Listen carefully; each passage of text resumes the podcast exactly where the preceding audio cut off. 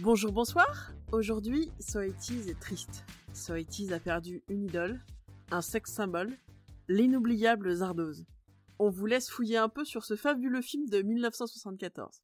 Il s'agit donc, vous l'avez compris, de Sean Connery, que nous pleurons aujourd'hui. Il est mort dans son sommeil aux Bahamas le 31 octobre 2020, ce qui en soi est une mort digne de James Bond.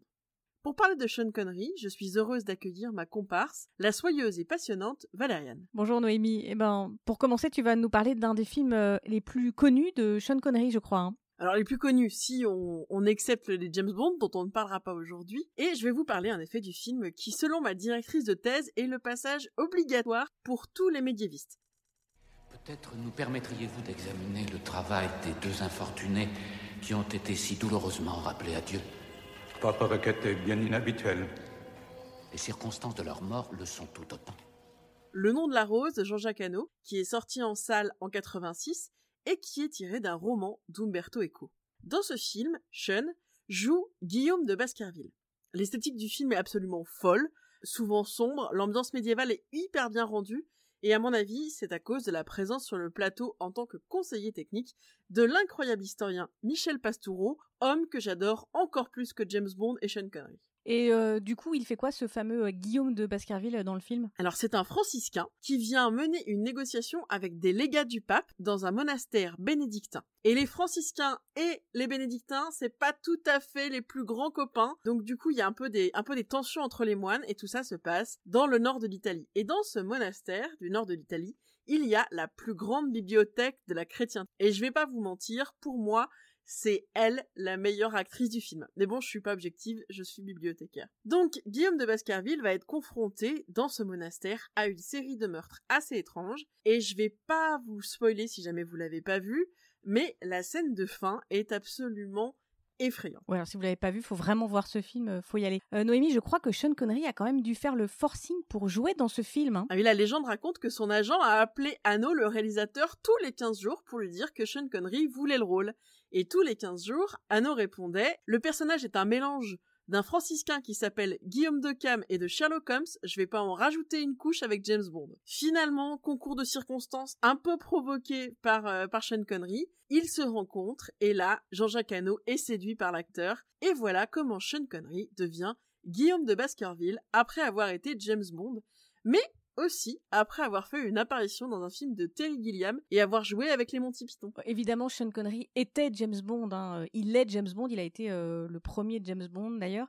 Mais il a été aussi euh, plein d'autres euh, personnages dans des films euh, super. Alors moi, j'ai eu envie de parler d'un film euh, mythique des années 80 qui pourrait avoir un lien avec euh, le nom de la rose. D'abord parce que là encore, Sean Connery joue un mentor, euh, celui qui transmet son savoir à un jeune héros parfois un peu dépassé par l'ampleur de sa tâche, hein, ce qui est déjà un peu le cas dans Le nom de la rose. En 1986, donc la même année, Sean Connery, il est aussi à l'affiche du film Highlander, dans lequel il joue avec Christophe Lambert. Bon, honnêtement, honnêtement, hein, Highlander mériterait un épisode de So à, à lui tout seul. Ah oui, ça c'est sûr qu'on pourrait faire un épisode dessus et même peut-être un épisode sur le rire de Christophe Lambert qui est d'anthologie. Peut-être on pourrait faire un épisode sur Christophe Lambert en plus.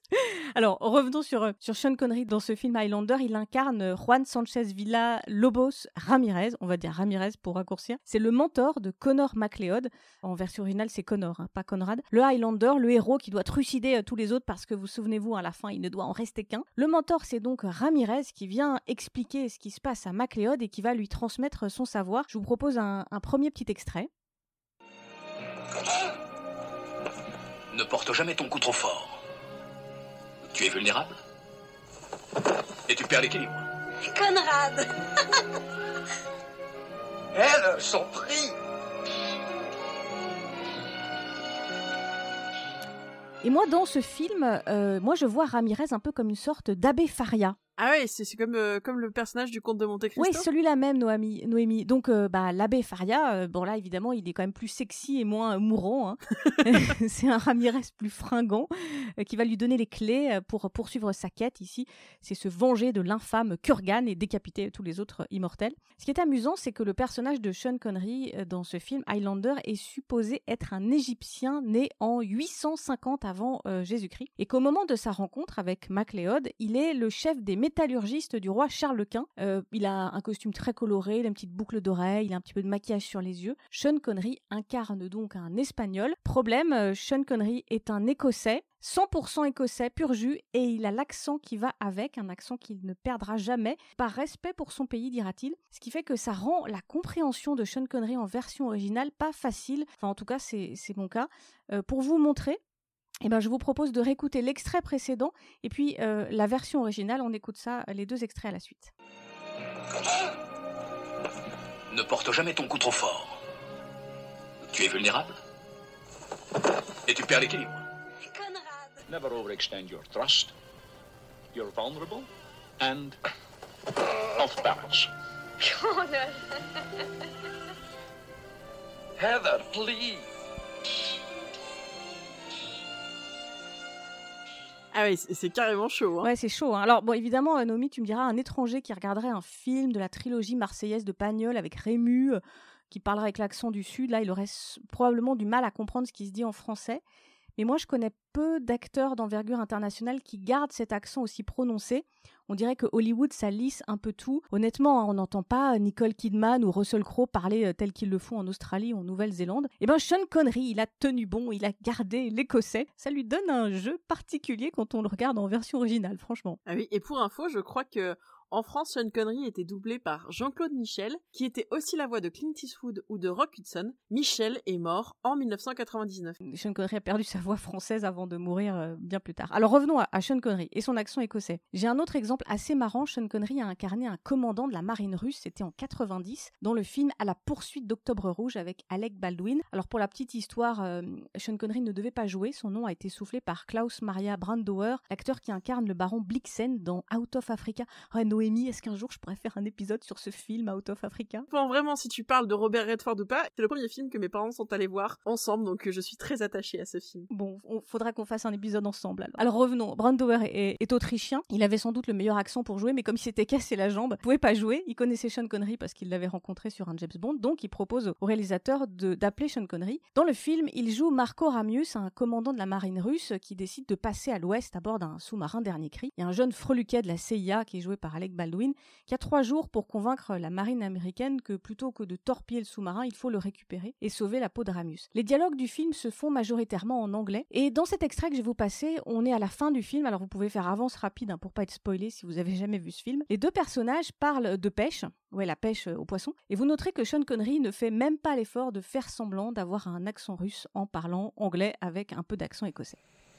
There's a river, not unlike this one, near Vilnius, where my grandfather taught me to fish. And the sea will grant each man new hope. As sleep brings dreams. Christopher Columbus.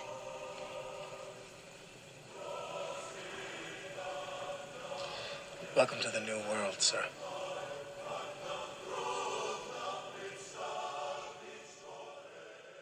Et là encore, on a à l'image un jeune, Alec Baldwin, jeune à l'époque, et son mentor incarné par Sean Connery. Un peu plus tard, en 99, Sean Connery va jouer un peu la même chose, le mentor, mais cette fois avec une femme. C'est le film Haute Voltige. Euh, il joue avec Catherine Zeta-Jones. C'est assez marrant parce qu'une partie de l'action va se dérouler en Écosse. Et là, euh, pour le coup, l'accent de Sean Connery est complètement raccord, il n'y a pas de problème. Là, pour le coup, tout va bien. J'aime beaucoup ce film, Haute Voltige, je le trouve assez marrant. Et donc, euh, on se rend compte que Sean Connery joue quand même énormément les mentors. Peut-être que ça correspondait à son caractère. Alors, pour revenir sur son caractère, on, peut dire sans aucun problème que Sean Connery était un grand acteur, mais sans doute un homme un peu moins sympathique au vu de du contenu de ses interviews sur la violence faite aux femmes. Donc euh, je suis vraiment triste pour l'acteur et pour ses rôles, peut-être un peu moins euh, pour l'homme qui était Sean Connery.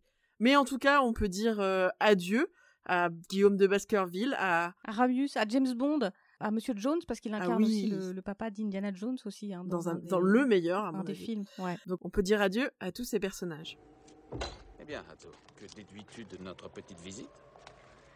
Nous ne sommes pas ici pour rire. Pour finir, je vous rappelle que So It Is est un podcast du label Podcut. On ne peut que vous conseiller nos nouveaux petits camarades, Polka, Moyenne Orientation, ou encore Colette se confesse si vous avez plus de 18 ans. On se retrouve dans 15 jours dans un nouveau So It Is pour parler de cinéma, mais ce coup-ci, ça sera du cinéma animé avec La Petite Sirène. Au revoir Valériane. Au revoir Noémie, à bientôt à tous